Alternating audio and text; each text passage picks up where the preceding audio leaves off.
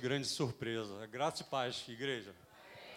Duas grandes surpresas aqui hoje. Primeiro, o Washington de camisa de manga comprida. Eu falei para minha esposa, eu vou de jeans e tal, porque eu sempre vejo o Washington é, de camisa de gola polo, bem esporte e tal. Ela, não, mas você não anda assim, você é diferente. Ele, tá bom, então vou botar. Aí eu fiz esse estilo aqui. Falei, eu acho que tá bom, né? Aí eu tô chegando ali, ele sai e vai me abraçar. Eu olho para ele, eu falei, ixi, mudou tudo, cara. Será que, será que foi por minha causa? Falei, não. Eu falei, minha esposa vai falar um monte para mim. E a outra surpresa que eu não sabia. Ele é músico. Estava aqui atrás do teclado, tal, mandando ver que coisa linda. Eu falei, nossa, já sei quem eu vou usar no próximo encontro da, machona, da matilha para tocar e tal. Mas grande bênção. É uma satisfação enorme estar aqui com vocês nessa noite. É, algumas pessoas eu estou conhecendo, é, já conhecia né, de estar conversando por causa das matilhas, dos eventos que a gente faz, né, como Adiel, é Adiel, se não estou errando o nome não, né, pastor Adiel, não é isso? Adriel, Adriel, né? Isso. Já conversamos bastante, mas nunca tivemos a oportunidade de estar assim, lado a lado e tal, ao vivo e a cores. É, ah, tem um relógio lá. Eu posso ir até que horas, Washington? Até meia-noite, é isso? Foi isso que eu ouvi? Então, 7h22 ali. Deixa eu ver o meu, meu coisa, é isso mesmo? Até que horas mais ou menos eu posso ir? 8 e meia? Não, antes disso eu, eu acho que eu termino, né? Olha, tem um glória a Deus ali. Pessoal, sem mais delongas, vamos abrir a nossa Bíblia em Deuteronômio, capítulo 30, versículo 19.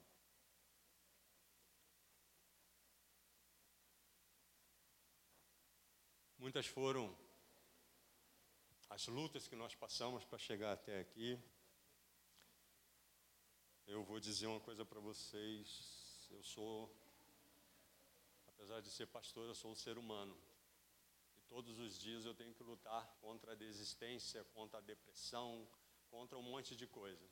Além de pastor, eu sou psicanalista, eu sou terapeuta. Né? Eu atendo tanto online quanto presencial. Ah, Austin não falou, eu sou o coordenador do estado do Rio de Janeiro, das matilhas. E nós temos matilha ativa aqui. Né? O Austin é, ultrapassou as barreiras, né? Ele criou a Matilha Kids. Eu achei muito, muito, muito top isso.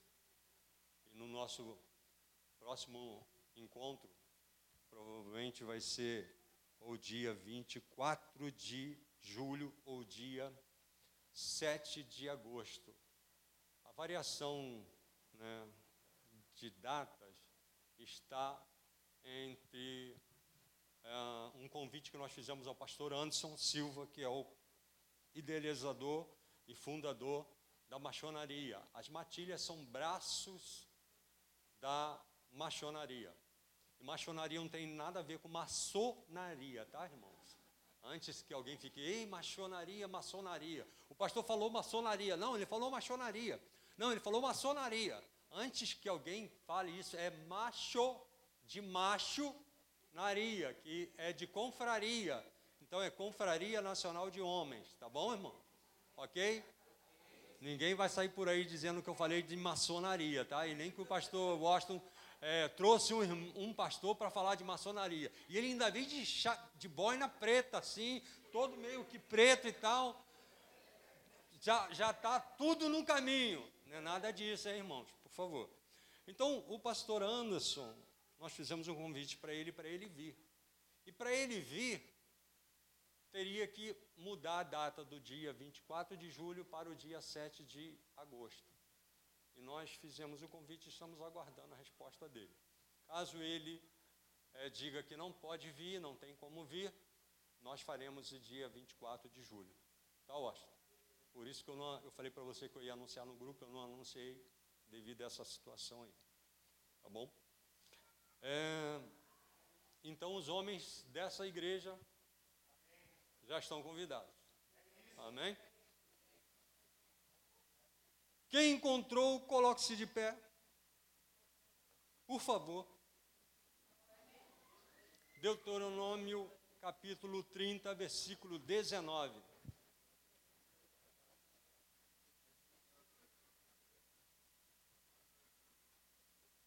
Na minha Bíblia está escrito assim: Os céus e a terra tomo hoje por testemunhas contra vós, de que tenho proposto a vida e a morte, a bênção e a maldição. Escolhe, pois, a vida, para que vivas, tu e a tua descendência. Amém? Fecha os teus olhos, Deus, que a tua palavra, Senhor, venha falar aos nossos corações nessa noite. Usa a minha vida, usa a minha história, usa os meus testemunhos para falar não só comigo, mas com todo o teu povo que aqui está e que veio ansioso para ouvir a tua voz e não a minha. Santo Espírito, faz de mim uma caixa amplificadora da voz, da tua voz, e fala ao teu povo e aos nossos corações, em nome de Jesus. Amém e amém. Sente-se, por favor.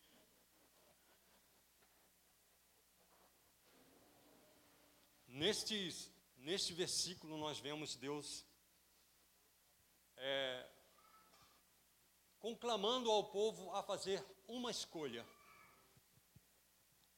Ele diz que ele colocou a bênção e a maldição e pede para o povo escolher. E nessa noite, eu quero dar um tema a essa mensagem. Tema este que eu denomino a tua decisão determinará o teu futuro com Deus e a tua prosperidade. Eu quero falar de decisão. E nós, todos os dias, em todos os minutos da nossa vida, nós tomamos decisões. A todo instante nós estamos é, desafiados a tomar uma decisão. Eu tenho analisantes, para quem não sabe, o paciente de um terapeuta é um analisante. Eu tenho analisantes que não conseguem decidir nada. Sempre passam, sempre terceirizam a decisão. Ou para os pais, ou para a esposa, ou para os amigos, mas nunca conseguem decidir o que eles querem. E Deus me traz aqui nessa noite para falar para você que você precisa decidir. Ele espera de você uma resposta. Ele espera de você uma decisão. Muitos têm medo de decidir por causa do combo. Vou explicar. Aqui no versículo que nós lemos diz assim: Foi colocado as bênçãos e a maldição diante de vós. Não foi isso que nós lemos?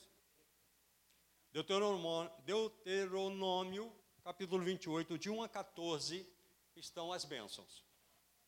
Deus apresenta melhor. É, estão as bênçãos. E de 15, do versículo 15 ao 44, Deus apresenta as maldições. Há um combo. Quando nós vamos decidir, se nós decidirmos E por esse caminho que Deus determinou como bênção, nós teremos uma relação de coisas que irão acontecer conosco. Se formos para este lado, também receberemos uma, um monte de coisas que irão acontecer conosco por causa da nossa decisão. Para simplificar, você vai você vai ao McDonald's e vai escolher um sanduíche. Cada sanduíche tem a sua peculiaridade. Tem um determinado de é, é, ingredientes que tem naquele sanduíche e que vem com aquele combo. Na nossa vida também é assim. Tudo que nós vamos decidir, existe um combo, existe um amontoado de coisas que irão acontecer. Se nós decidirmos para A ou para B. Mas nós precisamos decidir. Por exemplo, muitos aqui há um tempo atrás decidiu andar com Jesus, sim ou não? E ao decidir andar com Jesus, você deixou um monte de coisa que você fazia. Sim ou não? Porém, outras coisas, inúmeras, eu posso dizer assim, começaram a acontecer na sua vida de diferente. Vou citar uma na minha vida.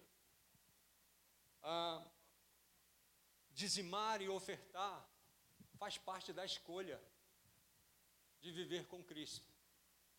Mas eu estava lá fora, pegando a minha oferta, que eu de, acabei de deixar na minha carteira no carro. Aí eu fui buscar a minha oferta. Eu ouvi a pessoa que estava ministrando aqui falando: não é você ter para dar e você dar para ter. É o contrário. E você aprende isso quando você começa a caminhar com Cristo. A gente começa a entregar, Paulo disse aos Coríntios, que a nossa bênção depende daquilo, da, da quantidade que nós ofertamos, da quantidade que nós doamos. Mas isso é fácil de entender. Se você tem esse espaço inteiro aqui de terra e você vai plantar, se você plantar só nesse pedacinho aqui, você vai colher determinada quantidade. Não mais do que você plantou aqui. Agora, se você usar o espaço inteiro, você vai ter uma grande colheita. Sim ou não? Mas para você plantar nesse espaço inteiro, você vai ter que ter muitas sementes. Sim ou não? Estão me, estão me entendendo? Existe um combo em cada decisão que nós tomamos. Nós decidimos andar com Cristo. E decidindo andar com Cristo, nós decidimos ir evoluindo de forma a se santificar dia após dia. Na minha infância, eu conheci um, um hino que dizia assim: Fazer o que o seu filho fez, Senhor, jamais consigo imitar. Mas uma coisa eu posso prometer: vou tentar. E esse tentar é dia após dia você ir melhorando, escolhendo fazer a coisa certa.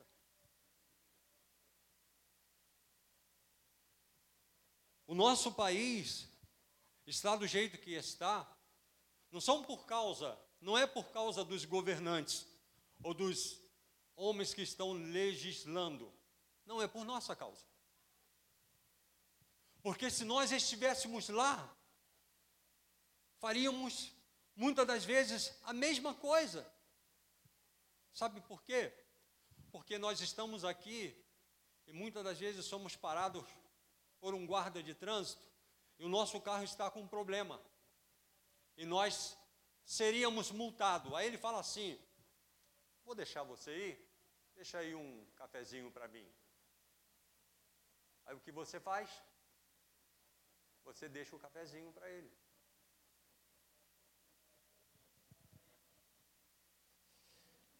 A multa seria de 200 reais, o cafezinho saiu por 50. Ou seja, você está corrompido, você se corrompeu. Aí você tem, dizer, tem coragem de dizer: não, mas Fulano recebeu 3 bilhões, desviou 3 bilhões. Ele desviou 3 bilhões porque ele podia desviar 3 bilhões. Você desviou 50, ajudou um homem a desviar 200 reais. Porque esses 200 reais iam para o governo. E você deu 50 para não dar 200 para o governo. Você compreende o que eu, que eu estou falando? Nós decidindo ao lado de Cristo, a gente tem que começar a se santificar. Nós decidindo andar com Cristo, nós precisamos mudar a nossa história, dia após dia. Muitas das vezes nós somos confrontados a tomar a decisão errada. Certa vez, eu estava num açougue, lá em São Paulo, pedi um bocado de coisa e fui pagar. A mulher do caixa me tratou tão mal, mas tão mal. E quando ela me deu o troco, ela me deu o troco de 100 reais. Eu dei só 50 reais na mão dela. Eu olhei para o troco e olhei para ela. Quando eu olhei para o troco e olhei para ela, ela falou: O que está tá pegando, meu senhor?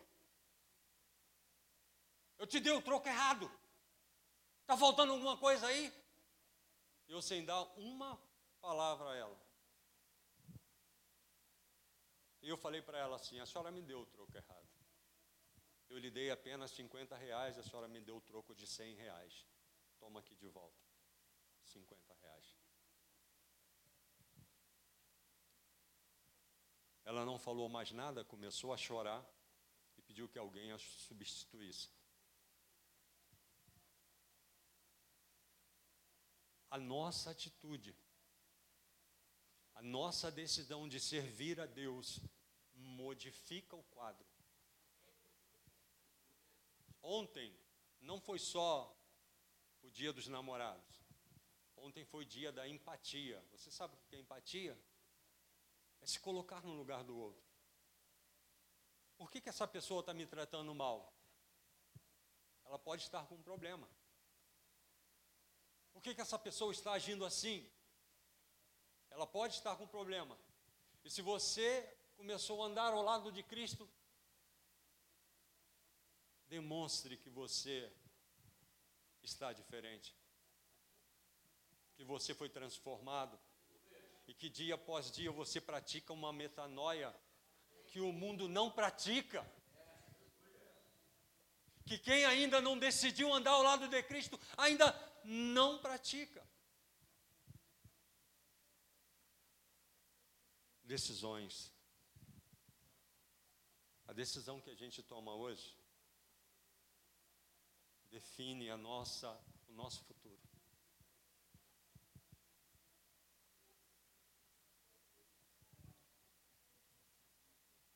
Eu quero ler um versículo muito conhecido. Acredito que 99% das pessoas que estão aqui conhecem. Mateus capítulo 6, versículo 33 diz assim: Buscai Assim, em primeiro lugar, o reino de Deus e a sua justiça, e todas essas coisas vos serão acrescentadas. E todas as coisas. Tudo que você necessita. Você quer ser próspero? Prosperidade não fala só de dinheiro. Prosperidade não é só ter dinheiro. Prosperidade é ser feliz, Certa vez foi lançado um desafio a vários pintores que eles retratassem na tela um momento de paz. E o quadro que venceu foi um pássaro cantando em meio a uma grande tempestade. Por que, que aquele quadro venceu? Porque só canta em meio à tempestade aquele que tem paz. E não a paz que o mundo dá, mas a paz que Cristo dá. A paz que vem sobre a minha e a sua vida quando nós decidimos andar com Cristo e começamos a nos transformar segundo a sua vontade, segundo esta palavra, os teus mandamentos. E aqui, eu quero contar um pequeno testemunho da minha vida. Antes de conhecer essa mulher, é, eu tive vários relacionamentos e sempre e sempre caminhei ah, tive, melhor dizendo, uma vida sexual ativa. E, e, e os relacionamentos não davam certo.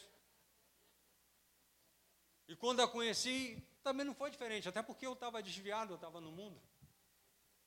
E nós iniciamos a nossa vida, nosso relacionamento também com a com atividade sexual. Só que Deus foi transformando. Eu estava desviado, voltei para Jesus e levei ela para a igreja também. E ela se batizou. E aí eu falei com ela e falei com o Senhor, vou marcar a data do meu casamento. Eu não, te, não tinha nada eu não tinha nada para casar. Não tinha casa, não tinha móvel, não tinha nada. A gente tinha combinado de casar cerca de dois anos depois que a gente se conheceu. E num estalar de dedos assim, é, eu marquei a data para quatro meses, daquele dia em diante. Eu decidi, nós vamos casar. E nós decidimos entrar em santidade. Olha para um casal que já se conhecia, sabia que o negócio era bom. Imagina começar, entrar em santidade, nem se tocar direito. Quatro meses se passaram. E quer ver um agravante? Quer ver um desafio maior ainda?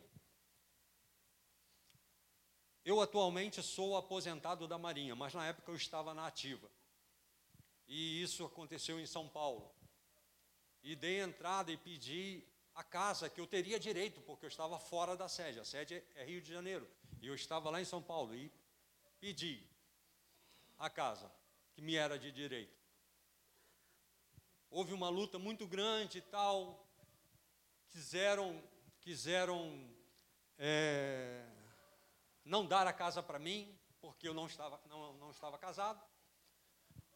Houve uma luta muito grande, mas por fim eles me deram a casa. E tentaram assim fazer uma coisa ruim para mim, né? Que eu fui na primeira casa que tinha que estava liberada. Eu fui, fui eu e ela e fomos lá e medimos a casa e tal para comprar os móveis, para ver como é que ia ser e tal, o que que a gente poderia levar para casa ficaram sabendo, nessa luta toda, ficaram sabendo que eu estive lá. Falou, quem mandou você ir lá? Eu falei, ninguém, eu fui lá porque eu sei que é a casa, a primeira casa que foi liberada, ela vai ser minha. Quem disse que ela vai ser sua? Não, ela não vai ser sua. Colocaram a casa em obra só porque eu tive lá medindo. Aí você, você vai para casa de tal lugar, achando que estava fazendo mal para mim, mas não sabia que era justamente a casa que eu queria, não era a casa que ela queria, mas era a casa que eu queria. E era a casa que Deus determinou. Ela era ela era 25 anos mais nova do que a outra que eu fui medir. E era top de linha. Aí mandaram a gente para lá. Fomos lá, pintamos a casa, deixamos tudo direitinho, deixamos do, do nosso jeito. E uma semana antes do nosso casamento, nós entramos na casa. nós entramos na casa. Ficamos juntos uma semana antes, dentro da casa. E está pensando que foi assim num colchão? Não, não, não. Não. Vocês não fazem ideia do que Deus fez. Quando nós falamos para a família, vamos casar, foi um tal de não acredito. Vocês têm jogo de quarto? Não, eu dou.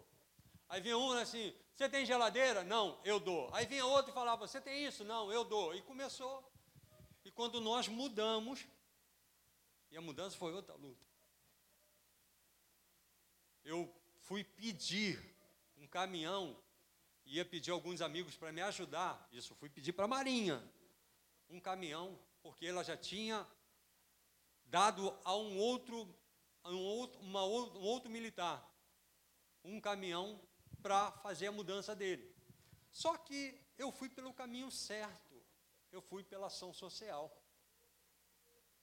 E as oficiais da ação social descobriram que eu tinha direito da Marinha pagar a minha mudança. Quando os parentes começaram a mandar todos os móveis, começaram a mandar para casa dos pais da Jane. Então, estava tudo lá. Eu tinha que tirar de lá e colocar na casa que eles me deram. E era uma distância de 70 quilômetros. E foi descoberto que eu tinha direito da Marinha pagar essa mudança. Foi uma luta tremenda, mas a mudança saiu uma semana antes, certinho, no dia que nós queríamos. E a minha sogra falou assim: é mudança de rico é outra coisa. Que eu só fazia assim, irmãos. Isso vai. Isso aqui também. Aquilo ali também. Tá, tá dentro da casa da minha sogra, né? E tinha coisa que estava montado num quarto dela, eu falava assim, isso aqui também vai, tem que desmontar, os caras desmontavam. Aí, o meu terno do, do casamento, que era uma semana depois, estava que eu, pelo amor de Deus, cuidado com esse terno. Eles fizeram um caixote assim, e botaram tudo direitinho. E quando chegou na, na, na casa que nós para onde nós fomos, onde é que o senhor quer que monte a cama? Aqui. Onde é que o senhor quer que monte o guarda-roupa? Desse lado. Onde é que o senhor quer que monte a estante? Assim, aqui. Eu só apontava, irmãos. E, e as coisas foram acontecendo. Por quê? Quase quatro meses nós já estávamos em santidade. Subindo pela parede, é verdade. Mas estávamos em santidade. Paulo diz que é melhor casar do que viver abrasado. Algumas pessoas me levaram a crer na minha adolescência, na minha juventude, que esse abrasado era em concubinato, né? Você não casar oficialmente, você só morar junto. Mas abrasado quer dizer viver quente demais, subindo pelas paredes, o fogo aqui, aquele negócio queimando. É isso que quer dizer abrasado. E nós já estávamos assim. Estava pegando fogo, quase quatro meses. E a gente foi morar dentro da mesma casa em uma semana. E foi difícil, muito difícil. Mas o combo, pela nossa decisão, estava nos acompanhando. Nós não íamos fazer festa. E nós fizemos três dias de festa.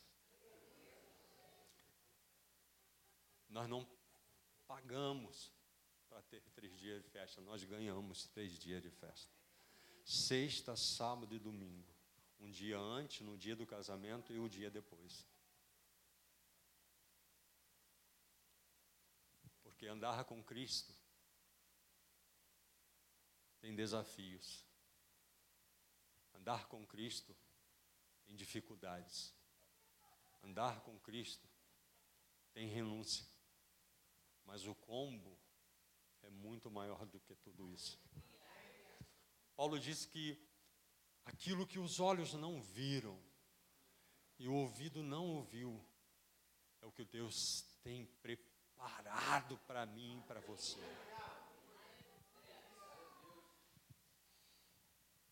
E veio o dia do nosso casamento e nós estamos quase completando 20 anos de casado.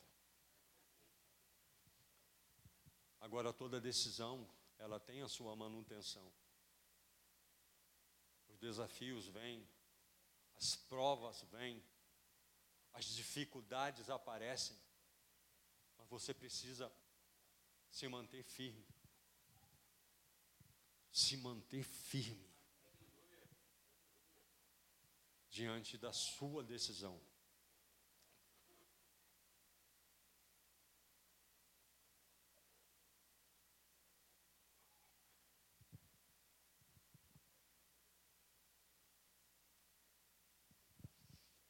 Existe um versículo em Tiago, capítulo 1, versículo 22.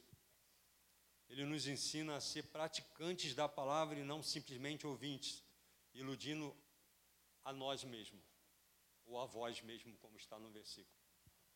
Não adianta eu vir aqui falar para você, decida. Você precisa decidir. Eu li para você Deuteronômio que Deus fala assim: foi colocado diante de você a bênção e a maldição. Escolhe hoje a, escolhe hoje a bênção para que vivas. E você fala: nossa, que palavra boa, nossa, que testemunho legal, será que se ele pode, eu também posso? Os testemunhos são importantes. A Bíblia diz que a fé vem pelo ouvir e ouvir a palavra de Deus. Esse é a palavra de Deus é o que acontece na vida dos irmãos que foi determinado por Deus. Isso faz a minha fé e a sua fé aumentar. Quer ver um exemplo bíblico? Golias. Quem já ouviu falar de Golias aqui? Quem não viu a Record, não, não é possível. Não é possível. Golias desafiou o exército do Deus vivo. Quem é o exército do Deus vivo? O exército de Israel. Olha, eu estive há quatro anos, há cinco anos atrás em Israel, o exército de Israel é extraordinário. É extraordinário.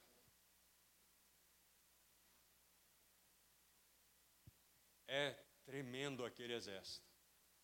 Mas Golias desafiou o exército de Israel. Eles queriam que apenas um homem fosse lutar com ele. E o cara mais alto de, de, desse exército era o próprio rei. Saul. Saul foi escolhido porque era bonito, forte, grandão. Né? E Saul não foi. E dentre os generais, dentre todos os soldados de Israel, ninguém se habilitou, ninguém quis. E quem resolveu lutar? Um menino de 16 anos, né? chamado Davi. Mas por que que Davi foi? Porque ele enxergou o que ninguém estava enxergando. Primeiro ele falou: quem é esse incircunciso que ousa desafiar o exército do Deus vivo? O que que Davi estava dizendo? Quem é este homem sem aliança com Deus que ousa desafiar aqueles que são protegidos de Deus? Não há, não há quem te vença, se você estiver em Deus. Não há derrota para você.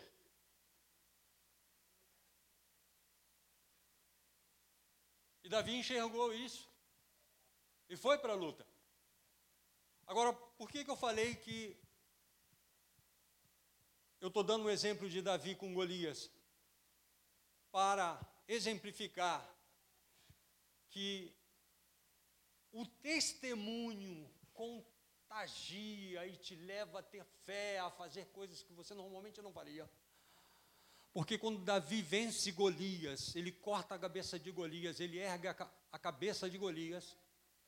O exército de Israel que estava entrincheirado, morrendo de medo, sai das trincheiras e corre atrás dos filisteus e acaba com a guerra mata todos os filisteus, porque ali não estava só Golias, estava o exército inteiro dos filisteus.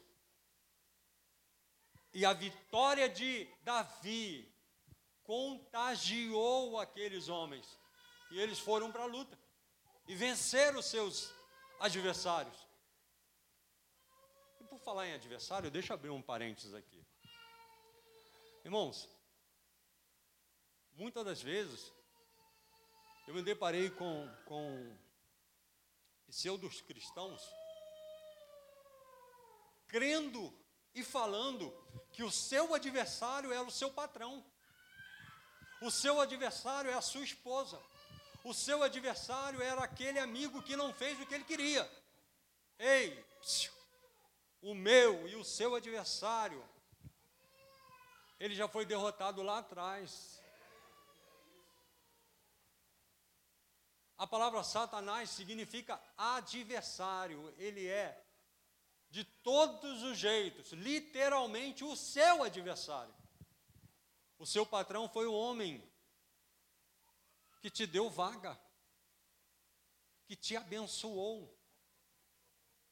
E Deus te colocou lá para conquistar para você, para a sua família e para aquela empresa.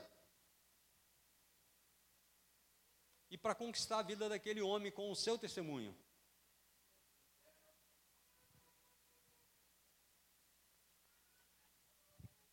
Fecha parênteses. A minha decisão de andar com Cristo precisa contagiar todas as pessoas da minha família e que estão ao meu redor. O meu exemplo precisa mudar aonde eu entrar. Eu quero fechar essa ministração. Eu quero fechar essa situação. Nós lemos Tiago, o qual diz que nós precisamos praticar aquilo que nós ouvimos, tornarmos praticantes da palavra e de de uma capa a outra. A Bíblia manda você ser incorruptível. A Bíblia manda você ter empatia, amar o teu próximo como a ti mesmo. Tem muita gente que faz confusão, dizendo que quem é amante do mundo é inimigo de Deus, se faz inimigo de Deus. Aí ele se converte e abandona todos os familiares que estão no mundo ainda. Como é que você vai fazer igual Noé, de colocar toda a sua família na arca? Se você abandonou eles. Como é que os teus amigos vão se converter se você chama todos eles de Satanás, usado pelo demônio? É, chama todos eles de destinados ao inferno. Como que você vai, vai mudar a história dele? A sua decisão é de ser exemplo para eles. Ser diferente. Como que você vai conquistá-los? Quando a Bíblia fala, amigo do mundo, inimigo de Deus, a Bíblia está falando de um sistema. Esse sistema mundano que quer levar as mulheres a se tornarem homens, a homens se tornarem mulheres. Esse sistema mundano que abraça a corrupção, que quer levar vantagem em tudo, que tem que competir. Eu tenho que vencer de você e não importa como eu vou fazer isso. Não importa como eu vou fazer isso. Você tem que ser melhor. É desse sistema que a Bíblia está falando. Porque Deus não quer que o pastor e a pastora se salvem e toda a igreja se perca. Deus quer que eles se salvem e levem todos vocês com Ele. Deus quer que você se salve e toda a sua família também se salve.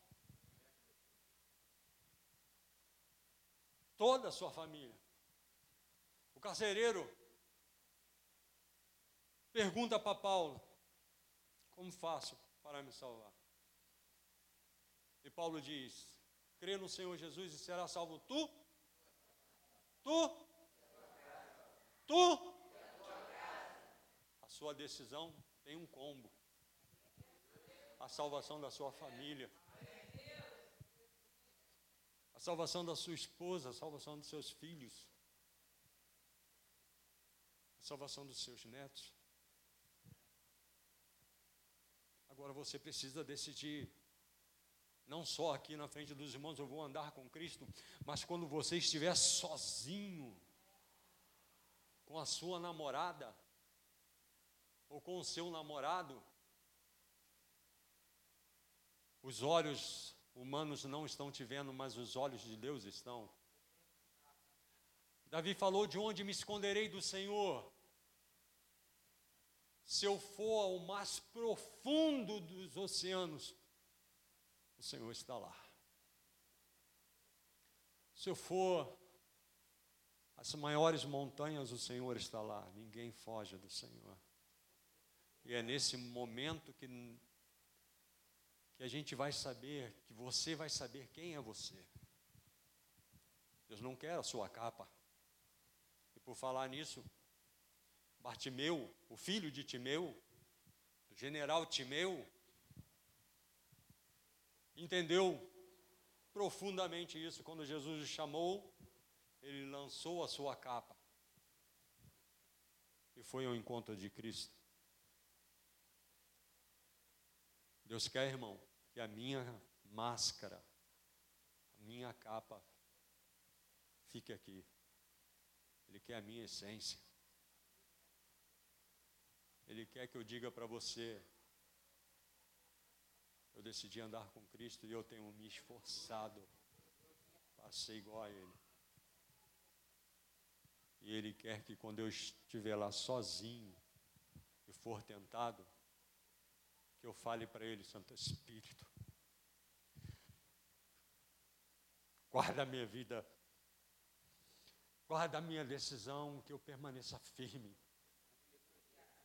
porque eu decidi andar com contigo e não quero deixá-lo.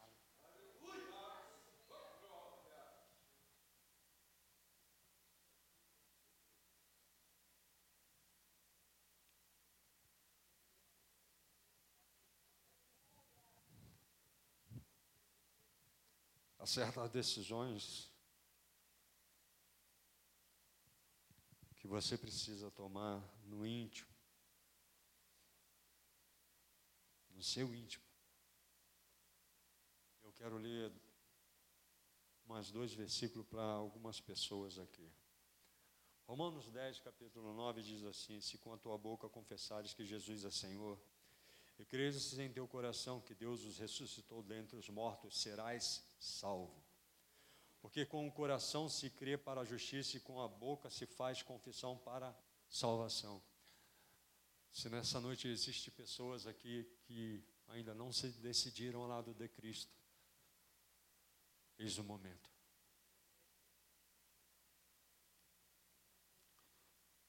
O outro versículo é: Eu repreendo e corrijo a todos quantos amo.